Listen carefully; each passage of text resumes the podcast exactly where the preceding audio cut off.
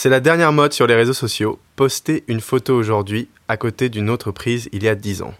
Premier constat, nos coupes de cheveux ou nos styles vestimentaires ont beaucoup évolué, la plupart pour le meilleur, comme par hasard.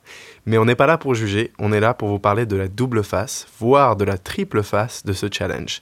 Car ce petit jeu a priori inoffensif soulève des interrogations en matière de protection des données et en matière de réchauffement climatique. Bienvenue sur Impact, le podcast dans lequel nous questionnons nos comportements virtuels pour mieux comprendre leur influence sur le réel.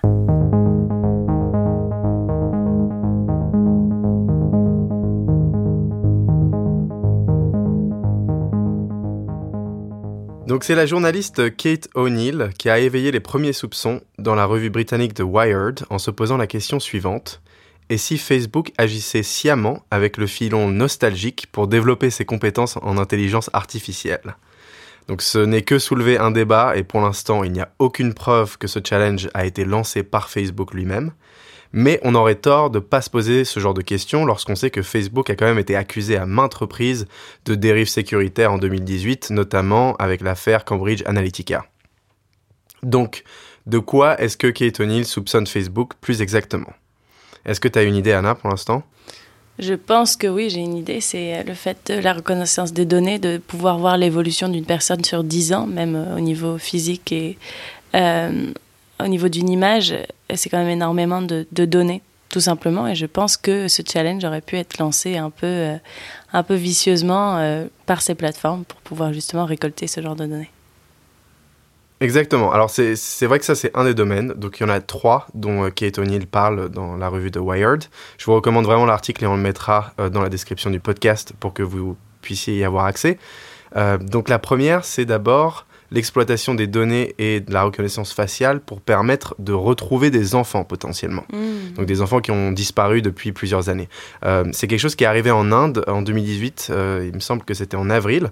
Euh, donc je ne sais pas si tu es au courant, Anna, mais il y a, en Inde, il y a une population de 1,3 milliard d'habitants et 240 000 enfants indiens se sont volatilisés sans laisser de traces en 5 ans. Notamment à cause du trafic. Exactement, exactement. Donc euh, il y en a quand même pas mal, euh, effectivement, qui ont été victimes du trafic, mais il y en a qui ont fugué après des disputes familiales, il y en a qui fuient un quotidien difficile, il y en a qui se retrouvent évidemment victimes d'enlèvement, euh, il y en a qui sont forcés à travailler, d'autres à se prostituer, enfin c'est c'est assez horrible, mais voilà. Donc, pour les retrouver, le pays s'est doté d'une immense base de données en ligne euh, qu'ils ont baptisée Track Child et qui répertorie d'un côté les milliers de photos des enfants disparus et de l'autre les portraits de ceux qui ont été recueillis par des institutions. Euh, donc c'est assez intéressant parce que le problème à la base, c'est que avec ce système-là, euh, il est quasiment impossible de, traiter tous les clichés manuellement pour identifier les enfants. Mais pour remédier à ce problème, euh, ils ont commencé à utiliser un logiciel de reconnaissance faciale automatique, donc euh, assez similaire à ce que vous utilisez par exemple sur les derniers iPhones pour euh, bah, débloquer l'iPhone directement sans avoir à poser votre empreinte. Et ce programme permet de comparer deux photos de visage et de calculer un score de correspondance entre elles afin de déterminer s'il s'agit de la même personne, malgré une luminosité, des poses et des expressions faciales différentes. Et en fait, ce qui est assez intéressant en termes de résultats, c'est que en utilisant une base de 45 000 photos de mineurs recueillies par les orphelinats de la mégalopole, le logiciel a permis d'identifier 2930 jeunes disparus en 4 jours. Donc on est près de 3000 jeunes en 4 jours. Donc voilà, donc mm. ça c'est euh, une potentielle euh, utilisation que Facebook euh, pourrait faire de cette énorme base de données qu'on lui a constituée en l'espace d'une semaine, plus ou moins. ça fait un petit peu plus longtemps que ce challenge dure, mais voilà, c'est peut-être en l'espace d'un mois, c'est quand même très très rapide. Donc il pourrait utiliser ce genre de données-là pour bah, faciliter la tâche de services de renseignement, de services de sécurité, etc. Donc voilà. La seconde utilisation, pourrait euh, être que Facebook vendrait nos données personnelles aux publicitaires pour que ces publicitaires puissent nous cibler avec des offres euh, susceptibles de nous intéresser. Donc ça, c'est toujours le même concept, c'est-à-dire que le, modèle économique de Facebook est entièrement axé là-dessus de toute façon. Euh, mais ça permettrait juste seulement de, voilà, de, renforcer encore plus ce ciblage qui est déjà incroyablement précis. donc voilà, c'est ça, c'est une autre partie. Et la dernière, ce serait aussi potentiellement de fournir ce genre d'informations-là à des compagnies d'assurance euh, qui pourraient ainsi évaluer euh, l'état de santé euh, des gens qui ont contribué à ce challenge et modifier en fonction leur contrat. Alors ça, c'est euh, quand même assez dystopique et pour l'instant, ça n'existe pas du tout, ce n'est pas autorisé par la loi. Mais euh, imagine, Anna, si tu veux, que, que tu aies euh, voilà, une, une, assurance qui voit que à travers ton visage, tes rides, peut-être ta couleur de peau qui n'est pas forcément la bonne par rapport à, celle initiale, il pourrait déterminer que tu es malade ou que tu es en mauvaise santé et du coup revoir les contrats en fonction de cela. Oui, surtout qu'il va falloir que je paye plus pour mon assurance, en gros. Exactement, exactement. Euh, donc, euh, on peut aussi y ajouter une utilisation judiciaire qui permettrait de retrouver les criminels ou de contrôler les débordements politiques. Euh, mhm. Donc, par exemple, je ne sais pas si tu as entendu parler, il y, a la mairie de Nice qui a récemment été approchée par une start-up qui est capable d'analyser les visages des passagers dans un tramway et en déceler leurs émotions. Mmh. Quelle horreur. C'est quand même dingue. Hein. et, d'ailleurs, la, mairie de Nice a, considéré le dossier. C'est-à-dire qu'ils n'ont pas refusé directement. Ils se sont dit, OK, bon, on va l'étudier, on va voir euh, ce que ça peut donner. Euh, et euh, potentiellement l'intégrer à ce tramway pour ainsi bah, éviter. Tu, sais, Nice, c'est une ville en France qui a quand même été victime de plusieurs attaques terroristes. Mhm. Donc voilà, je pense qu'ils sont encore sous le choc et qu'ils se disent, voilà, si on pouvait euh, analyser les comportements de toutes les personnes prenant le tramway, ça pourrait éviter euh, certaines attaques, ça pourrait euh, permettre aussi d'identifier des personnes qui bah, agissent de, de manière douteuse dans le tramway. Voilà. donc le point mm. clé de, de, ce problème en général, là, sur ce 10-year challenge, c'est vraiment la reconnaissance faciale. donc c'est une pratique qui reste encore très très peu encadrée juridiquement euh, et qui peut être détourné dans tous ces cas potentiels. Donc s'il y a bien une leçon à tirer de ce côté-là, c'est que euh, en fait, euh, ce genre de challenge, ça paraît inoffensif comme ça, mais vous le publiez quand même sur Internet, et donc je pense que on devrait tous se questionner et réfléchir à nos interactions avec ce genre de nouvelles technologies, en ayant en tête quand même que toutes ces données qu'on produit et qu'on publie sur Internet peuvent être utilisés par euh, ces géants de l'informatique, donc euh, ce qu'on appelle les GAFAM. Euh, et, et, voilà, il faut, faut, en être beaucoup plus conscient. donc moi, je vais vous laisser avec un petit tweet d'un utilisateur qui s'appelle Dick Hercules. Alors, euh, il est américain, hein, donc voilà, mais ah, et j'ai pris le soin de vous le traduire que pour, pour que vous compreniez. Donc, je le cite. Il dit bravo à tous ceux qui ont participé à cette merde de 10 Year Challenge. Vous aidez gentiment Facebook et Google à tester leurs compétences de reconnaissance faciale. Vous êtes en train de nous envoyer tout droit vers la robopocalypse pour simplement quelques retweets. voilà. Ouais, voilà, ça capture un peu le mouvement. Mais ce qui est intéressant, c'est que ce mouvement, il a quand même été commencé par euh, des célébrités. Et du coup, c'est aussi ça que. Enfin, c'est à ce moment-là qu'on peut aussi se poser des questions par rapport au fait que ça a pu être motivé par Facebook au départ, parce que ça a commencé avec ces célébrités. Et quelque chose me dit que c'est pas une idée qui est sortie de, de nulle part. Je sais pas, j'ai l'impression que c'est un mouvement qui est devenu trop grand, trop vite, pour que ça soit une célébrité qui s'est dit oh tiens ce serait marrant et que tout le monde les copie. Non exactement. Enfin il y a une espèce de théorie du complot derrière qui est voilà Facebook aurait démarré ce challenge parce que ils en ont démarré certains hein, dans, dans l'histoire de Facebook, euh, notamment le Ice Bucket Challenge. Je pense que tu t'en souviens. Euh, c'est eux qui l'avaient démarré. Mm. Alors c'était pour une cause caritative, mais cette fois-ci euh, c'est assez opaque en termes de, de qui est-ce qui a initié ce mouvement. C'est-à-dire que effectivement c'est des célébrités qui l'ont démarré, mais il est dur de savoir vraiment l'origine c'est d'ailleurs intéressant parce que ça, très, ça reflète euh, le, principe des réseaux sociaux, qui est qu'en en fait, on a un, bordel noir d'informations où euh, il est très très dur de se retrouver euh, en termes de timeline sur où est-ce qu'un mouvement a été initié. Euh, donc euh, c'est pareil, le mouvement MeToo, en fait, il y avait énormément de problématiques quant à qui est-ce qui a vraiment démarré ce mouvement? Et en fait, ce mouvement MeToo, il semblerait qu'il n'ait pas démarré en ligne, bien que tout le monde pensait qu'il il avait été démarré par une actrice, je me souviens plus laquelle, qui avait utilisé le hashtag MeToo pour la première fois sur Internet. Mais en fait, ce mouvement MeToo, il avait été démarré il y a bien longtemps. Je, me demande si c'était pas au moins une dizaine d'années avant. Euh, par une autre personne qui avait fait office de lanceuse d'alerte par rapport par rapport à ça. Oui, je, pense que c'est intéressant aussi du fait qu'on a tellement été pris par ce challenge, finalement, 10 Years Challenge, c'est quelque chose de très, euh, de très égocentrique parce que la plupart du temps, ce genre de photos, et on va en parler un peu plus tard, mais la plupart du temps, c'est quand même des photos de, de nous Ouais, exactement. Donc notre changement euh, sur, euh, sur 10 ans, et la plupart du temps, c'est quand même positif. Exactement, oui, c'est des photos qui nous mettent vraiment en valeur. quoi. C'est d'ailleurs très très marrant parce que tu as l'impression que les gens choisissent une photo d'eux quand ils étaient jeunes, mais vraiment la plus pourrie possible, et ensuite ils prennent la, photo profil Facebook pour 10 ans après, tu vois, c'est assez drôle. Parce qu'au final, enfin, faut pas qu'on se mente, la plupart de nous, euh, on était plus mignons quand on était plus petits généralement. Oui, c'est vrai. Donc ça a pas trop de sens d'essayer de se mettre en valeur autant je veux dire, voilà, c'est normal, c'est l'évolution de la vie, on prend des rides. Enfin, généralement, on n'est pas censé euh, avoir une meilleure apparence dix ans après. Mm, mm, mm. C'est vrai que j'avais pas pensé à ça, mais oui, oui. Euh, et puis aussi, sinon, il y, a le, y a le côté comique que beaucoup de gens euh, ont pris aussi. En fait, c'est soit comique, soit c'est de la pub pour soi-même, ou soit c'est n'importe quoi. Il y a aussi beaucoup, beaucoup de n'importe quoi quand même dans ce 10 Year Challenge. Ouais, ouais, il y a énormément de n'importe quoi. Mais il y a aussi autre chose, c'est le réchauffement climatique. Voilà. Donc ça, tu vas en, parler, Anna. Oui, oui, c'est ça. Donc en fait, vraiment, Ten Challenge, c'est quand même le mouvement phare des réseaux sociaux du mois de janvier. Ça a commencé au début du mois de janvier, comme tu l'avais dit. Et euh, les, gens engagés dans l'environnement ont décidé de, de, faire un petit twist sur ce mouvement a priori assez, euh, assez superficiel finalement et euh, du coup, on décidait de juste apposer des photos qui ont été prises bah, à 10 ans d'intervalle, mais cette fois de l'environnement. Donc on a la fonte des glaciers, par exemple, on a la déforestation, euh, les mines, etc. Ce genre d'impact de, sur l'environnement. Et il y a pas... c'est pas toujours des photos qui ont été prises exactement 10 ans ou exactement au même endroit, etc. Je pense que les, euh, les guidelines ont été prises un peu plus souplement, mais quand même, on se rend compte qu'en 10 ans, il y a eu énormément de, de, changements au niveau de notre planète. Et surtout, c'est du changement négatif la plupart du temps. Hein. Extinction des espèces animales, on a euh, la photo classique euh, de l'ours polaire bien, bien grassouillet sur son glacier, très content. Dix ans après, on a la photo d'un d'un ours polaire qui est en train de mourir, euh, qui a la peau sur les ouais. Mmh. Ah je sais pas si tu l'as vu celui-là. Ah, bien sûr, je l'ai vu, ouais, c'est horrible. Ouais, ouais, ouais, c'est vraiment.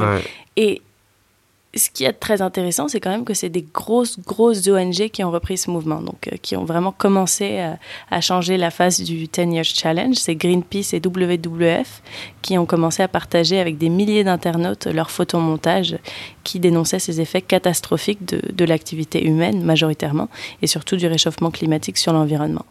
Donc en fait, c'est vraiment un sonner l'alerte qu'ils sont en train de faire et puis un cri pour euh, la sauvegarde de la planète.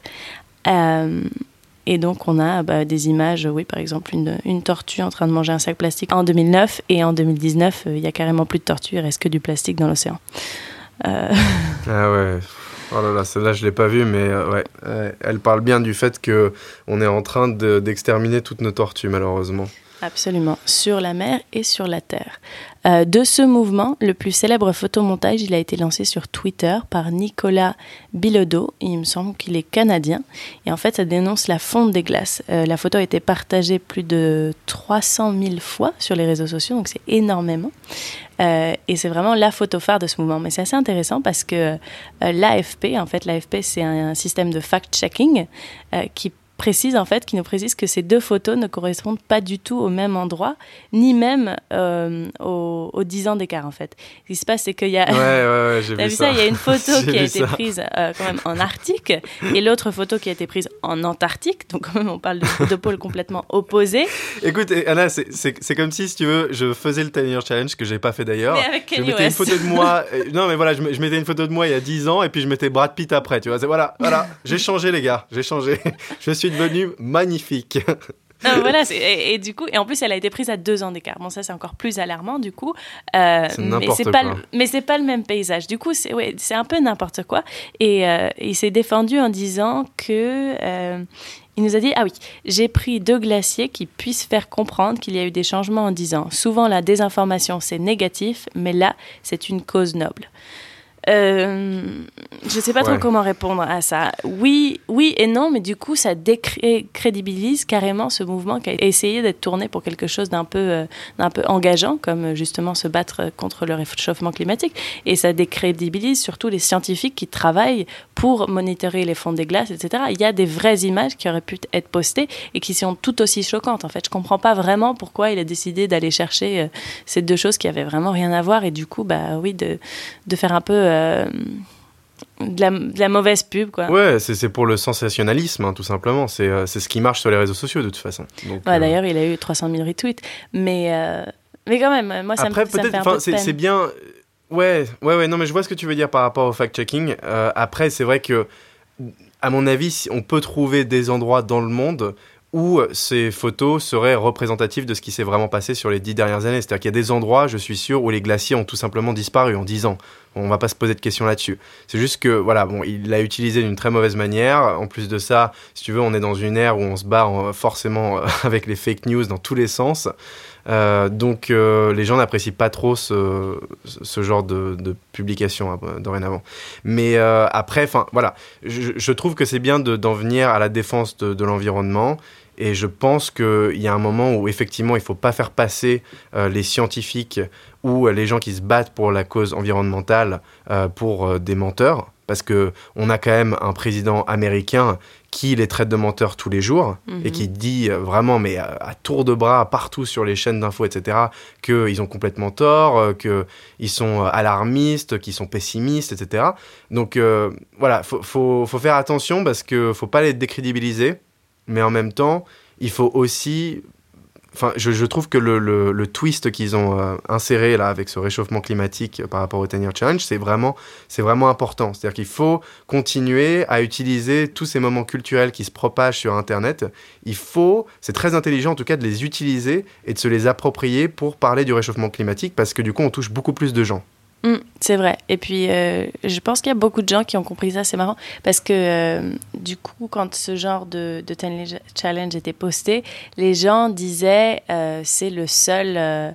et souvent en anglais, ils disaient it's the only fucking 10-year challenge you should care about. Donc en français, ça se traduit. Hein. c'est le, c'est vraiment le seul challenge qui est important finalement dans la dans la face du monde aujourd'hui. Le seul 10-year challenge qui est important.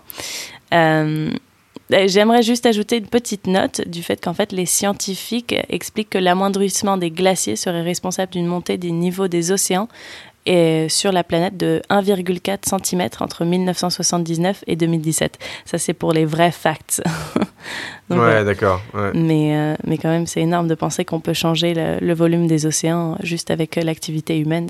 C'était impensable. Mais aujourd'hui, ça l'est, c'est une réalité. Ah bah c'est une réalité qu'on est en train de tout changer sur la Terre, tout, tout simplement. Mm. Euh, tu pourrais parler aussi euh, des, des, des, coraux, des récifs de coraux qui sont euh, en train d'être annihilés, tout simplement. Oui, bah oui, bah je peux en parler de, en connaissance de cause parce que j'habite j'habite à la mer, vraiment en face de l'océan, et beaucoup de nos recherches sont sur justement sur les coraux et, et ces récifs qui meurent petit à petit. D'ailleurs, il y a eu des photos sur le Tenir Challenge qui montraient ces coraux qui était euh, quand même en sale état, quoi, dix ans après. Euh, il me semble que c'est euh, Chasing Coral qui a vraiment commencé avec ce mouvement justement sur les coraux. C'est un film, c'est un documentaire très bien justement sur, sur la, le blanchissement, je crois qu'on dit en français, le blanchissement des coraux dans le monde. Et en fait, le blanchissement, ça équivaut à la, la mort des coraux. Ok. Voilà, donc euh, on a parlé du 10 Year Challenge, euh, on a parlé du fait que voilà, ce petit jeu a priori inoffensif a quand même soulevé énormément d'interrogations euh, du point de vue technologique et du point de vue climatique aussi. Donc on a deux exemples assez intéressants du fait que derrière des, des tendances qui paraissent complètement puériles ou inoffensives se cachent des choses qui sont bien plus importantes. Donc c'est exactement cette ligne éditoriale qu'on va garder sur Impact dorénavant. Euh, et, voilà, on, vous remercie de nous avoir écoutés. Anna, est-ce que tu veux rajouter euh, quelque chose? Oui, bah, j'aimerais juste euh, dire qu'en fait, c'est ce genre de mouvements qui sont très superficiels et finalement très artificiels dont il faut pouvoir s'emparer en fait et, euh, d'essayer de, leur donner un sens. Et je pense que ce qu'on a réussi à le faire euh, aujourd'hui en parlant justement du réchauffement climatique et aussi en parlant du fait que un mouvement, comme tu dis, qui paraît inoffensif peut avoir finalement des, des, euh, des faces cachées. Et, et, je pense que c'est important de, de, se rendre compte en fait de ces enjeux et surtout d'essayer de rendre les réseaux sociaux plus engagé finalement parce que euh, je sais pas toi mais moi je, me sers pas mal d'Instagram et, j'en ai marre de voir euh, du contenu qui, qui sert vraiment à rien quoi. Euh, qui ne m'apporte rien. Alors que justement quand on suit des comptes par exemple comme NatGeo je trouve qu'on a beaucoup plus de contenu où justement ces, ces grosses ONG l'UN etc ils font des posts qui sont vraiment très importants et très intéressants qui qui engagent les gens. Et, et, donc voilà, donc j'espère que les réseaux sociaux peuvent commencer à se tourner vers des choses avec un peu plus de contenu euh, et qui soient un peu plus édifiants parce que finalement ça devient euh, la source d'information de la plupart des jeunes. Euh, je doute que beaucoup de jeunes lisent les journaux. Ah bah non, non. assez tristement. Et du coup, bah, quand on est parasité par ce genre de 10 years challenge, alors qu'est-ce qu'on a gagné à passer une heure sur Instagram à regarder les 10 years challenge de gens qu'on connaît à peine? Rien finalement. Bah, déjà, je sais pas qui est-ce qui passe une heure à regarder ça. J'espère pas beaucoup quand même, parce que. si, si, si, je, pense, je pense que, tu que les gens ont autre chose à foutre que ça, mais bon. non, non, je, pense sérieusement, Lucas, et j'y ai pensé déjà euh, depuis longtemps, que toi, tu te rends pas compte de la force qu'ont les réseaux sociaux sur la vie de, de, la génération Z. Et la génération Z, tu en fais pas partie, mais moi j'en fais partie. Ah, j'en fais partie aussi, hein, désolé. Attention, ne me vieillis pas trop, s'il te plaît, Anna. J'ai 25 ans. Non, non. Si, si, si. Mais non. Si, si. Euh, le... Ah non, non, non. Il va falloir qu'on se fact-check tous les deux. Mais la génération Z, elle commence en 95. Eh ben attends, je fact-check ça tout de suite. euh, mais bref, ce que j'explique, c'est que la génération Z, euh, elle utilise, enfin, elle utilise les réseaux sociaux comme un mode de, enfin, c'est là qu'elle reçoit la majorité de son information et les gens passent des heures et des heures à regarder des choses qui vraiment ne sont pas du tout édifiantes. Du coup, je veux vraiment encourager euh, mes, congénères à suivre des comptes qui sont plus engagés et qui ont plus de contenu tout simplement. Bon voilà, donc euh, et puis moi en attendant j'ai fact-checké et il semblerait effectivement que tu avais raison, ça commence en 95. C'est un désastre pour moi. Je viens d'apprendre que je fais partie de la génération milléniale qui ne vaut plus rien, qui n'est plus intéressante euh, que pour les marques, pour les médias, absolument plus intéressante. Euh, donc voilà, je fais partie, je vous rejoins, chers millénials qui nous écoutez en ce moment, euh, dans la génération de la loose, quoi, hein, tout simplement. la génération de la loose. Non, non, c'est pas vrai. Il y a des qualités dans chaque génération, et, mais il y a aussi beaucoup d'insécurité, notamment dans ma génération, la génération Z. C'est des gens qui sont quand même assez assez engagés, plus engagés que les milléniums. Millénial, s'il te plaît. Enfin, en, plus de ça, ne nous rabaisse pas millénium. Je sais même pas ce que c'est. Je sais pas ce que ça veut dire.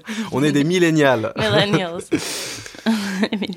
les millénials, oui, euh, et que euh, les, la génération Z a beaucoup moins de confiance en soi que les millénials justement. Donc, ce que je trouve assez intéressant et qui pourrait avoir avec le fait qu'on passe autant de temps sur nos téléphones et finalement qu'on ait très peu d'interactions de, en face à face avec les gens. Ouais, effectivement. Alors que la génération des millénials, justement, nous, on a vécu dans une période où on n'avait même pas accès à Internet, tout simplement. Moi, je me souviens que la plupart du temps, quand j'étais petit, je, enfin, je jouais aux jeux vidéo, j'étais avec mes potes, etc. Mais jamais j'étais sur mes téléphones ou quoi que ce soit. Et euh, tu regardes, c'est vrai que la génération Z, euh, ils sont scotchés à leur téléphone en permanence, euh, sur Snapchat, sur Instagram. Et effectivement, comme tu le disais, du coup, leurs sources d'information sont localisées sur ces réseaux sociaux. donc, voilà, on, on va terminer sur cette note. C'est vrai que c'est très, très important de se réapproprier ce genre de challenge qui, euh, à la base, est plutôt inoffensif et, euh, bah, disons, pas très riche en termes de contenu et essayer de, propager des messages qui sont beaucoup plus édifiants, qui permettent euh, d'imaginer des futurs qui vont nous permettre de coexister tous ensemble. et voilà, je, je pense que c'est très très important. Euh, et euh, si je dirais qu'il y a une facette qui est un petit peu plus importante que l'autre dans ce challenge, c'est quand même celle du réchauffement climatique. C'est euh, cette intelligence que les gens ont eue de se réapproprier le mouvement et, et de, de, parler du plus grand problème auquel nous faisons face en tant qu'humains. voilà. Après, Facebook, de toute façon, ils n'existeront pas si la Terre n'existe plus. Voilà. Donc, enfin, en tout cas, si l'humanité n'existe plus. D'ailleurs, ce n'est pas la Terre, c'est l'humanité. Donc, Zuckerberg n'est pas invincible. donc voilà on, place le réchauffement climatique sur le piédestal. Absolument. Mm. Ok, bah écoute, merci beaucoup Anna d'avoir passé ce moment avec moi. Merci à tous de nous avoir écoutés. Ça nous fait super plaisir d'avoir lancé ce nouveau format. Euh, j'espère que ça vous plaira. N'hésitez pas surtout à nous envoyer vos retours. On aimerait bien savoir ce que vous pensez du format. On aimerait bien savoir ce que vous pensez du 10 Year Challenge. Est-ce que vous l'avez fait? Qu'est-ce que vous en pensez? Est-ce que vous l'êtes réapproprié pour une cause autre que le réchauffement climatique aussi? Je pense qu'il y en a d'autres. Euh, voilà, n'hésitez pas à nous, euh, nous faire parvenir vos retours. On est sur Instagram à impact.podcast. Aussi simple que ça. Voilà. Merci, on se retrouve la semaine prochaine. À très vite. Merci. Ciao.